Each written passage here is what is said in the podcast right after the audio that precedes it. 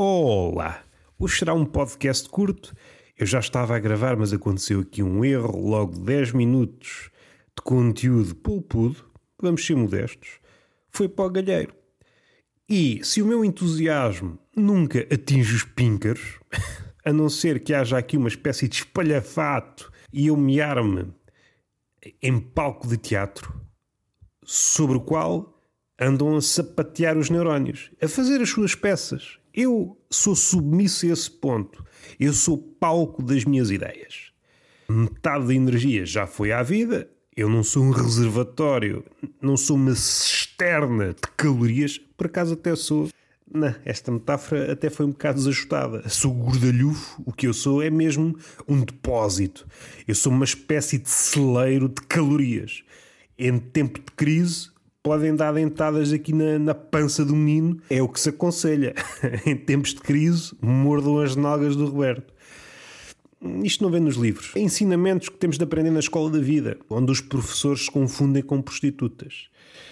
Eu nem sei porque é que vim por aqui. E o que é que me faz confusão? Além de estar um bocado curvado, estou a olhar para o microfone, ele está cheio de pintinhas, este pozinho que está aqui nos furinhos e eu não sei como é que vou tirar isto, isto está-me a fazer confusão. Tenho de procurar um tutorial no YouTube como é que se faz e ver isto e depois não consigo fazer porque os tutoriais atualmente um terço é patrocinar uma merda que nada tem que ver com o tutorial, uma marca qualquer que eles arranjaram, mas é preciso fazer dinheiro. Às vezes patrocinar outra coisa que tenha que ver com o tutorial e depois outro terço, porque em princípio três terços faz um vídeo, se bem que estamos no século XXI as coisas não são tão lineares assim. E o outro terço é explicar o gajo ou a gaja que está a iniciar o tutorial está a demonstrar que nunca esteve tão contente como naquele momento em que está prestes a, a facultar-nos o tutorial. E esse último terço é fascinante, porque nós estamos a absorver o entusiasmo da pessoa e a pensar, porque às vezes também nos dá para aí, ui, se ela já está tão ela, porque estou-me a lembrar de uma pessoa em específico, posso desdobrar isto em mil exemplos, porque é um padrão de pessoas que ensinam coisas na internet. Primeiro que tudo, antes de ensinar, é, é preciso mostrar o entusiasmo, olha para mim todo entusiasmado a dizer que vou ensinar uma coisa. O que é que acontece? Depois não ensina nada. Pode acontecer uma de duas coisas. Eu sei que estou a ser má língua, mas a minha boa língua não me permite chegar aqui. A pessoa realmente não sabe ensinar. Não sabe ensinar nem sequer, mesmo que soubesse minimamente, nem tem arcabouço para tal. Ela não percebe nada da área. Então o vídeo é só um pretexto para passar aquelas publicidades de coisas que têm que ver com o vídeo e coisas que não têm que ver. Como eu já vi, sei lá, um, um vídeo sobre qualquer coisa sobre design gráfico e há lá uma parte em que falam de merendas. Tudo muito bonito. Chegamos à parte, efetivamente, que a pessoa vai explicar determinada ação e ela, em vez de explicar a determinada ação, e às vezes até faz uma crítica: é pá, esses youtubers estão para aí só engonho, engonho. Em vez de engonhar, faz uma, uma pós-engonhagem, hiper-engonha dela. uma pós-engonha dela. Está a falar do aspecto em que os outros engonham e ela está a engonhar. Está a engonhar ao mesmo tempo que está a falar do ato de engonhar dos outros. Isto é bonito. E nós esperamos mais uma vez damos essa abébia uma pós-modernista do engonhanço. E epá, isto vai ser mesmo bom. Pós-modernismo, publicidade, entusiasmo.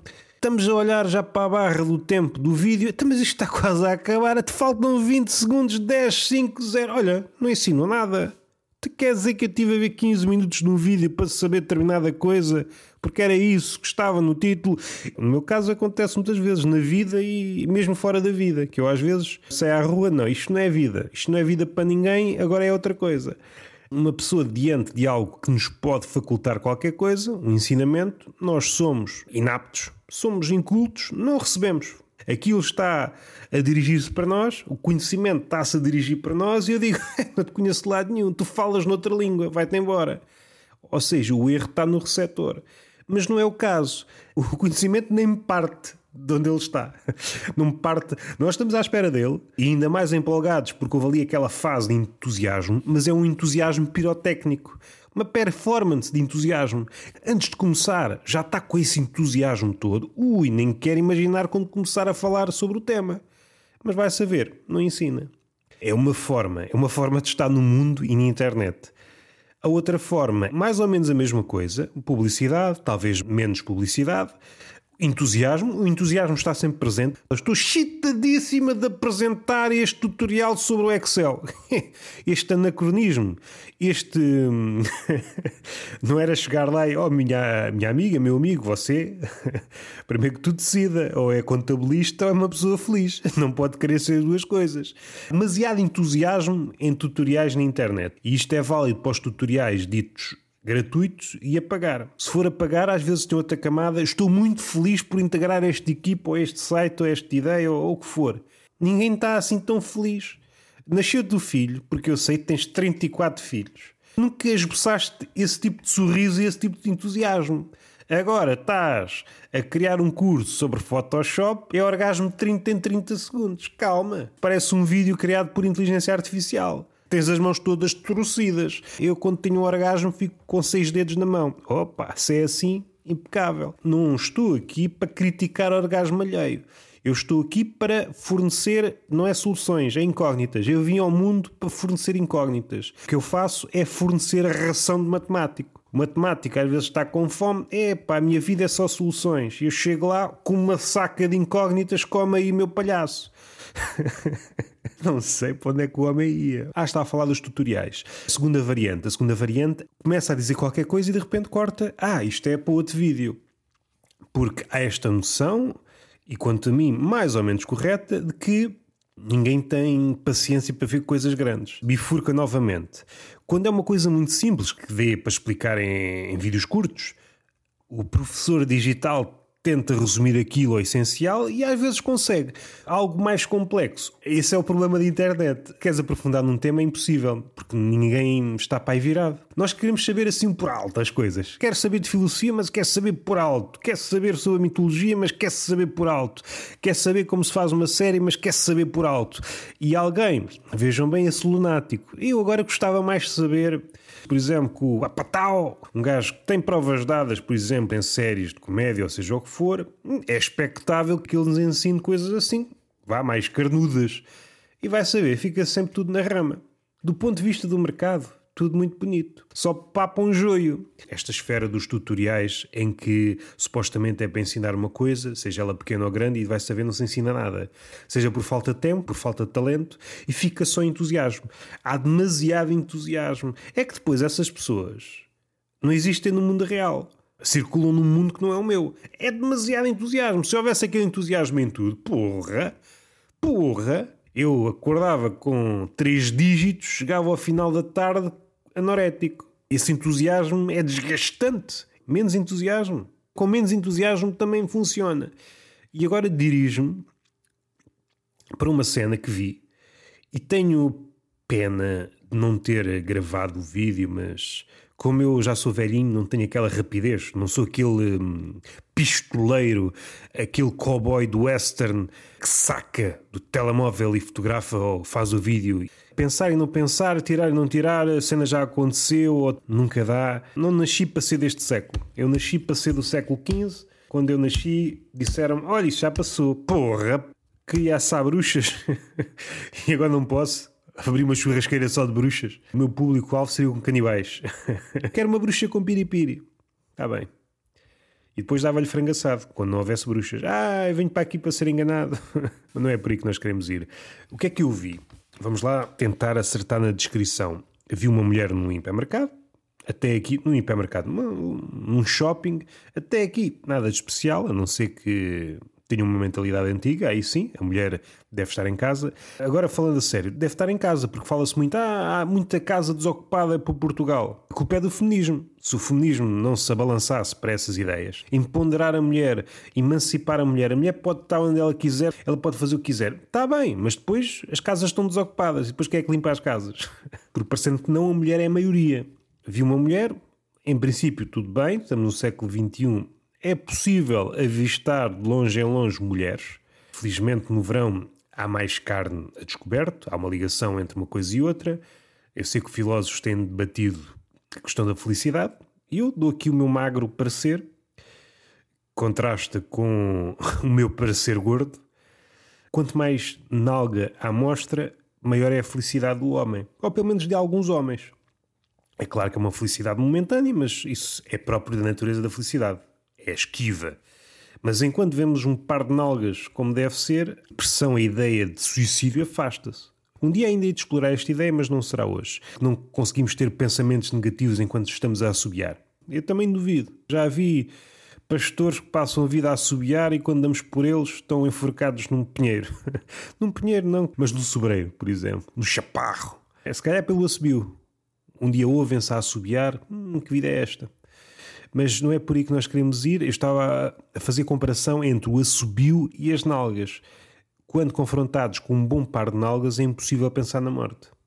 Fala-se muito no riso, como o adversário da morte, e eu tenho aqui uma proposta alternativa. São nalgas. Boas nalgas, a morte não consegue prosperar. Nunca conheci ninguém que tivesse morrido enquanto estivesse a olhar para um par de nalgas. Não dá. A morte não, não se aproxima. Até pode estar nas redondezas, mas não quer interferir. Esta é a minha fórmula para viver até aos 300 anos. Está sempre rodeado de nalgas. Uma espécie de seguranças que não deixam a morte aproximar-se. Uma mulher, a nível de nalgas, estavam tapadas, enfim, não sabe vestir-se convenientemente. Estamos no verão. Se não é para mostrar nalgas, se não é para mostrar uma teta aqui e ali, assim não vamos lá. Vamos lá também ser sérios uma vez na vida.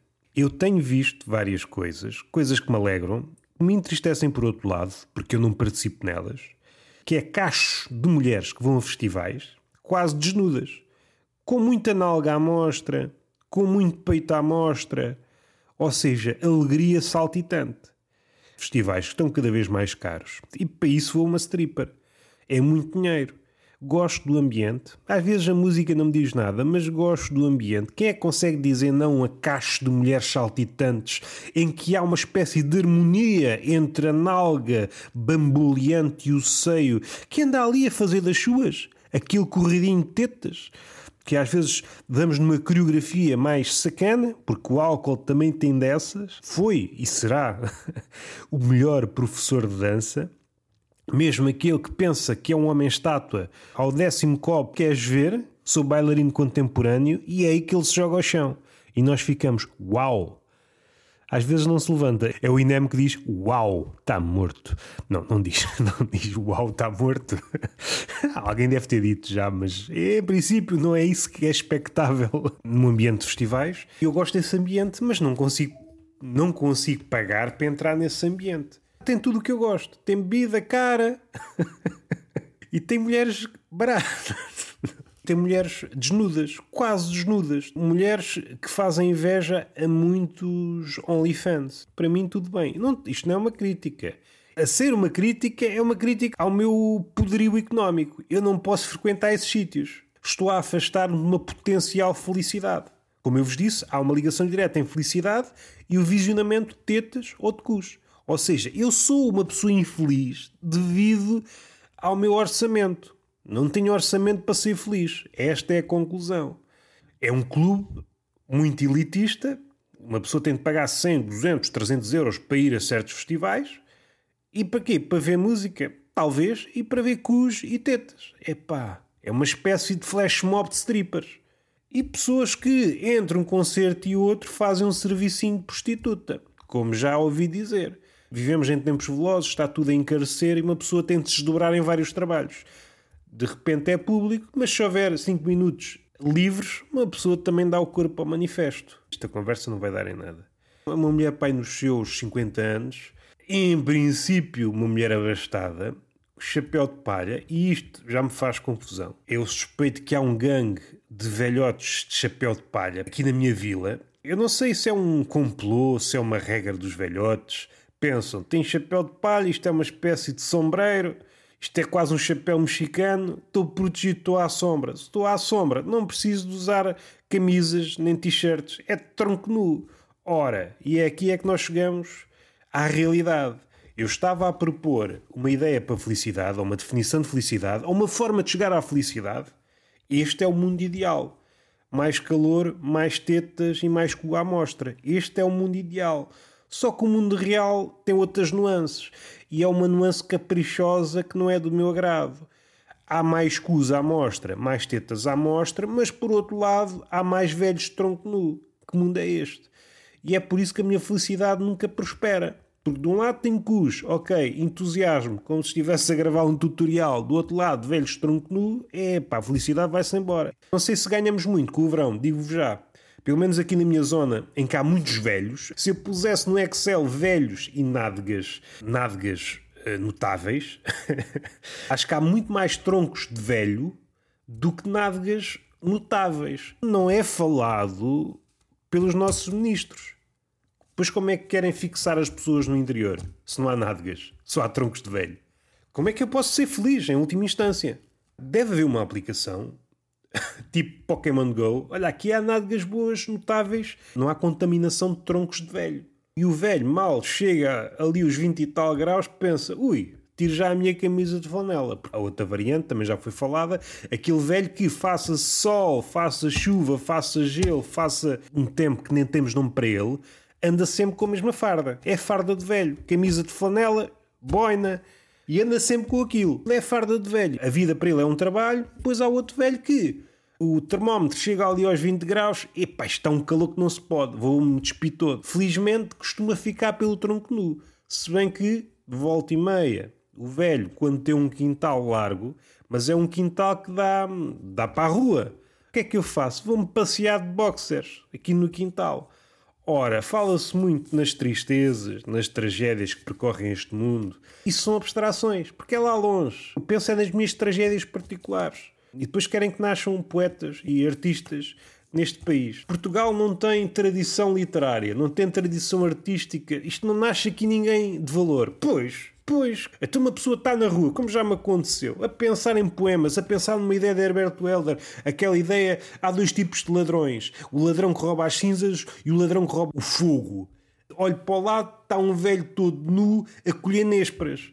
Como é que eu escrevo poemas assim, não é? Como é que eu mudo a história da literatura portuguesa quando sou confrontado com estes cenários? A cabeça não prospera, só definha. Por cada escroto de velho que eu vejo, é um verso de pessoa que vai à vida.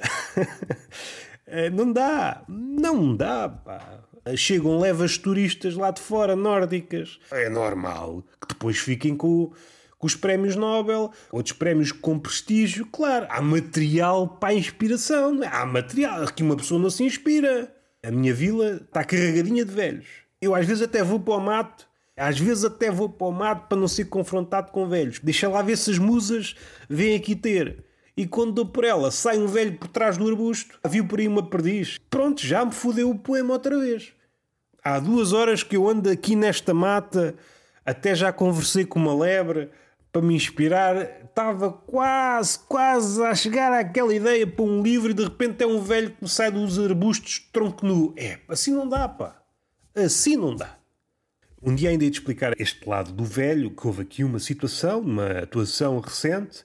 Tenho de ouvir a gravação e de não ouvi. É, devemos explorar isto do velho. É, se calhar já foi falado, já temos 600 e tal episódios, já toquei aqui ao de leve. O velho não queria ser chamado velho. O velho, a partir dos 60, tudo que tem 60 é novo, é o jovem. Pronto, andamos aqui todos nesta ilusão. Não fujo é essa ilusão. Mas volta e meia muito raramente, porque não tenho nada a ganhar quando me vejo ao espelho, é só tristeza. Até posso andar meio alegre. Ouvi uma piada, lembrei-me de uma coisa porreira.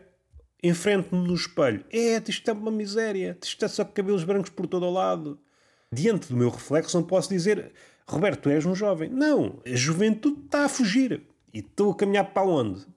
Para a velhice. Com sorte, ganho algum problema nos ossos e não consigo chegar lá. mulher, 50 anos, não há carne ao léu, infeliz. Porque era bonita, era uma mulher bonita, daquelas de 50 anos mesmo, estão ainda prontas para o desporto. Esta é uma expressão sensivelmente machista, mas com um toque à la Voltaire. Até tinha aqui uma coisa na cabeça para, falar Voltaire e Swift, aqui a oposição, mas não, devemos falar noutra, noutra altura, porque a cabeça não vai para aí. Vamos terminar com esta descrição. Mulher vestida, estava numa loja de, de joias, é um chapéu de palha, Chapéu de palha já tem este problema porque me transporta para a minha vila em que há um gangue de velhos chapéu de palha com tronco nu. Eu sou vítima. E enquanto vítima tenho lugar de fala e devia poder chegar ao pé da mulher. Não pode usar esse chapéu de palha porque está-me a reavivar traumas. Mas, esquecido isto, o que é que ela tinha em cima do chapéu de palha? Vá, podem dizer. Ponham no pause, digam duas ou três hipóteses a ver se vocês acertam. E depois continuem. Ela tinha em cima do chapéu de palha um papagaio. era isso mesmo. E não era um papagaio pequenito, era um papagaio grande. Não chegava a ser uma arara, era pouco menor que uma arara. Estou a imaginar isto. Era uma espécie de pirata. Um pirata. Swarovski. Se disse mal, vocês podem gozar comigo. Se disse bem, podem gozar comigo na mesma. Eu estou aqui é para ser gozado. Ainda mais se for dito no tom brasileiro. Se é para ser gozado, é para ser gozado em brasileiro. Fez-me pensar em tudo. em tudo, desde a minha infância até à minha morte é permitida a entrada de animais. É, sempre foi, porque desde o início que encontra animais é piadinha fácil em hipermercados. Já para não falar daquela situação que também já foi falada por humoristas, que findo este episódio, episódio entre aspas da pandemia, em que havia um distanciamento social, agora, quando damos conta, eu no outro dia, quando dei conta, tinha um, um casal de lisboetas ao colo, na, na fila para a caixa. Não sei conviver com esta proximidade. Parece que as pessoas estão inconscientemente com falta de aconchego. e quando sabem, estão com a cabecinha ao nosso ombro. Às tantas passam-me o pão de forma para a cabeça e fazem uma pilha de alimentos na minha cabeça. Há possibilidade de haver uma distância entre nós. Voltando para a senhora, é pá, que imagem bonita.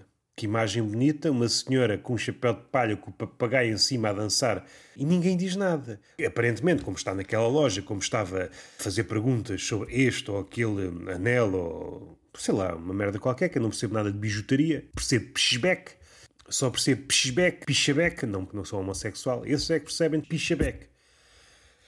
Que piada tão deplorável, e é por isto que isto não é ouvido por ninguém. O que é que importa dizer?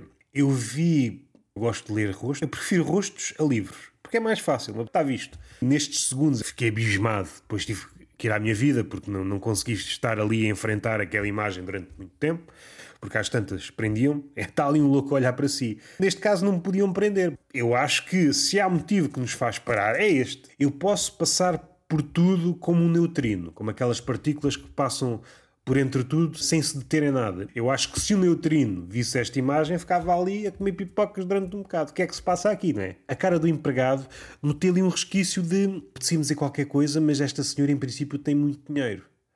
Por isso não vou dizer nada. O que é que pode suceder aqui? A senhora não ter realmente dinheiro e aquilo ser só uma ficção. Se há esta percepção de que a pessoa tem muito dinheiro, é-lhe permitido tudo. E vamos chegar a um ponto em que chega alguém com mesmo muito dinheiro, acompanhado por uma procissão de ajudantes, e chega à loja em cima de um tigre.